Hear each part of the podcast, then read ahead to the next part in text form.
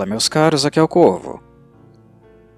Como alguém que dedicou muitas horas falando sobre música clássica, progressiva, trilhas sonoras, rock e metal neste canal, pode ser motivo de surpresa que no tópico de hoje eu esteja falando sobre um álbum do pop rock noventista, de audível simplicidade em termos de arranjo e estrutura. De fato, This Beautiful Mess, álbum da Sixpence None the Richer, é diferente de absolutamente tudo que já publiquei sobre música até o momento, inclusive na temática, visto que o trabalho, liricamente, se insere também dentro do subgênero que chamamos de Christian Rock. Mas minha intenção com o segmento Melodian Corvidae é torná-lo um espaço para falar sobre música e indústria musical, nos seus mais variados aspectos. Jamais fui um eclético musical, pelo contrário, Sou bastante sistemático e exigente com aquilo que escuto. Tenho preferências. Entretanto, tampouco sou musicalmente preconceituoso. Não limito meu ouvido a apenas um gênero musical ou os vários subgêneros deles oriundos. Não escuto apenas músicos com alto nível técnico e erudição. Tenho preferência por eles, mas não são os únicos. Entendo que, em qualquer gênero musical, Boas composições podem ser construídas e apresentadas, independentemente do nível de conhecimento que um músico possua. Há vários músicos com conhecimento profundo de teoria e com plena capacidade de construir suas próprias metodologias de ensino, mas que, mesmo assim, enfrentam dificuldades no campo da composição.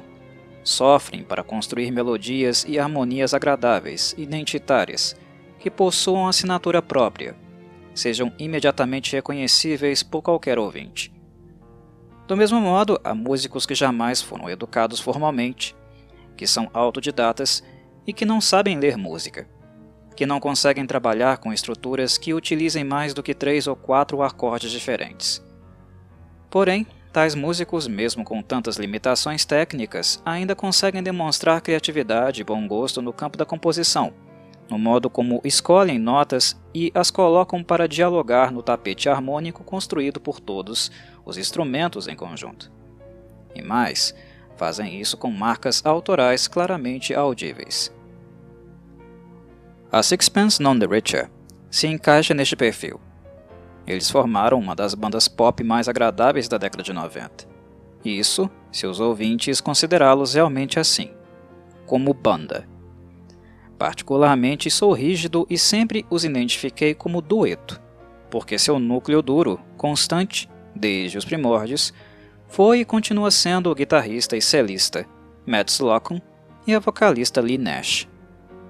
Em sua breve discografia, marcada por vários hiatos em virtude de ambos decidirem seguir diferentes caminhos profissionais e pessoais, a Sixpence None the Richer trabalhou com uma infinidade de músicos, principalmente no período de maior sucesso, ou seja, no pós This Beautiful Mess, onde a música Kiss Me, do álbum auto-intitulado, os colocou em evidência. Mas se equivoca quem julga a Sixpence None the Richer como uma banda de uma música só. A discografia está recheada de composições simples, acessíveis e agradabilíssimas caso o ouvinte esteja procurando por calmaria e melodias para relaxar principalmente durante os anos de sucesso comercial, com o um álbum auto-intitulado e seu sucessor, chamado Divine Discontent. Ótimos trabalhos da cena pop. Mas o grande momento deles, do ponto de vista musical e não comercial, reside aqui, neste pequeno álbum construído de maneira quase ocasional. E para mim, um dos motivos para isso foi, indubitavelmente, o fato de ter sido esta a única vez que a Sixpence None the Richer foi uma banda e não meramente um dueto acompanhado por músicos contratados. A dinâmica aqui é bastante natural e a mais colaborativa da história dos envolvidos.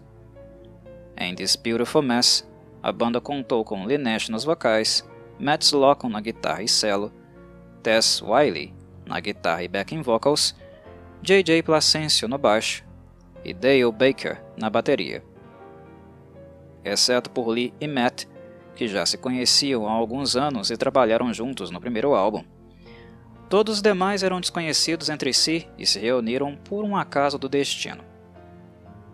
Matt estava motivado a construir uma banda desta vez, ou pelo menos tentar. Em Dale Baker, ele encontrou um baterista de notória qualidade, radicalmente acima daquilo que o pop rock exige, o que perceberão ao ouvir este álbum.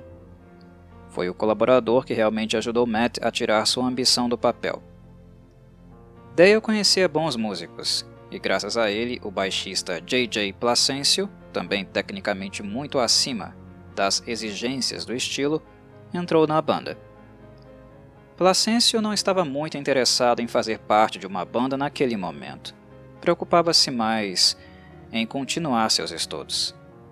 A influência de Dale foi aquilo que fez Placencio subitamente mudar de ideia.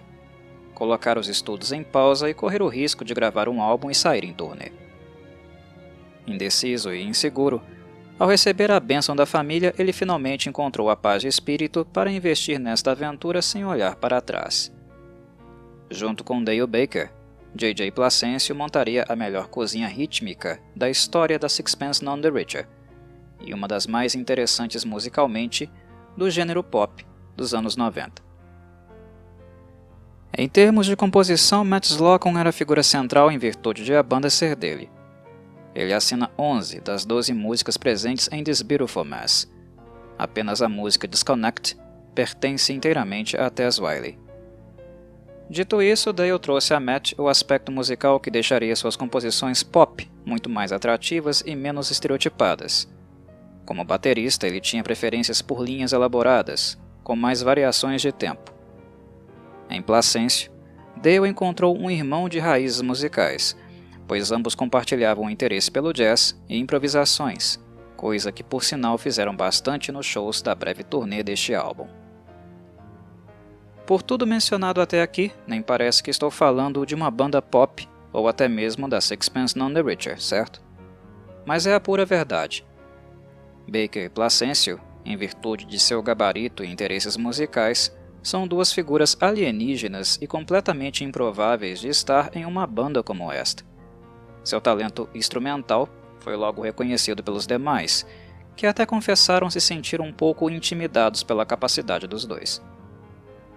Porém, a bateria de Dale e o baixo de seis cordas de Placencio trouxeram a Sixpence None the Richer a musicalidade que os retirou do lugar comum.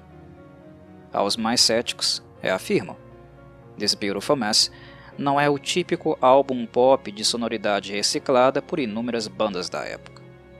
Ele é um ponto de exceção nas tendências da própria Sixpence None the Richer, o que faz deste seu melhor trabalho, com uma margem grande de diferença para os demais.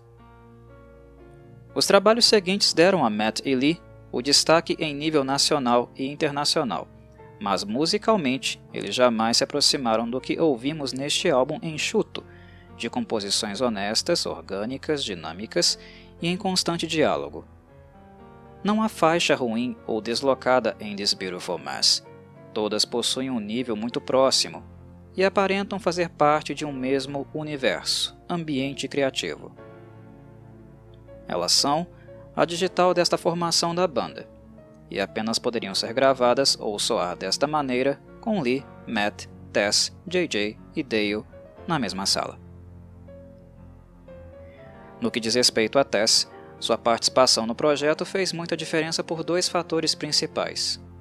O primeiro é o fato de exercer a segunda voz de forma discreta, mas suficiente para harmonizar e potencializar a primeira voz, ou seja, de Lee Nash. A voz leve, suave e de tons baixos de Lee se torna mais destacada graças ao complemento oferecido por Tess. E o segundo fator foi a influência musical dela, que flertava com o estilo punk. Tess não era naquele momento nenhuma iniciante, digamos assim. Ela tinha experiência com turnês e outras bandinhas de sua biografia, sendo que a última, por sinal, havia se dissolvido há pouco tempo o que a obrigou a voltar para casa e cair em melancolia pela falta de perspectiva. Quando o convite para participar da gravação de This Beautiful Mess e da consequente turnê chegou, ela não pensou duas vezes.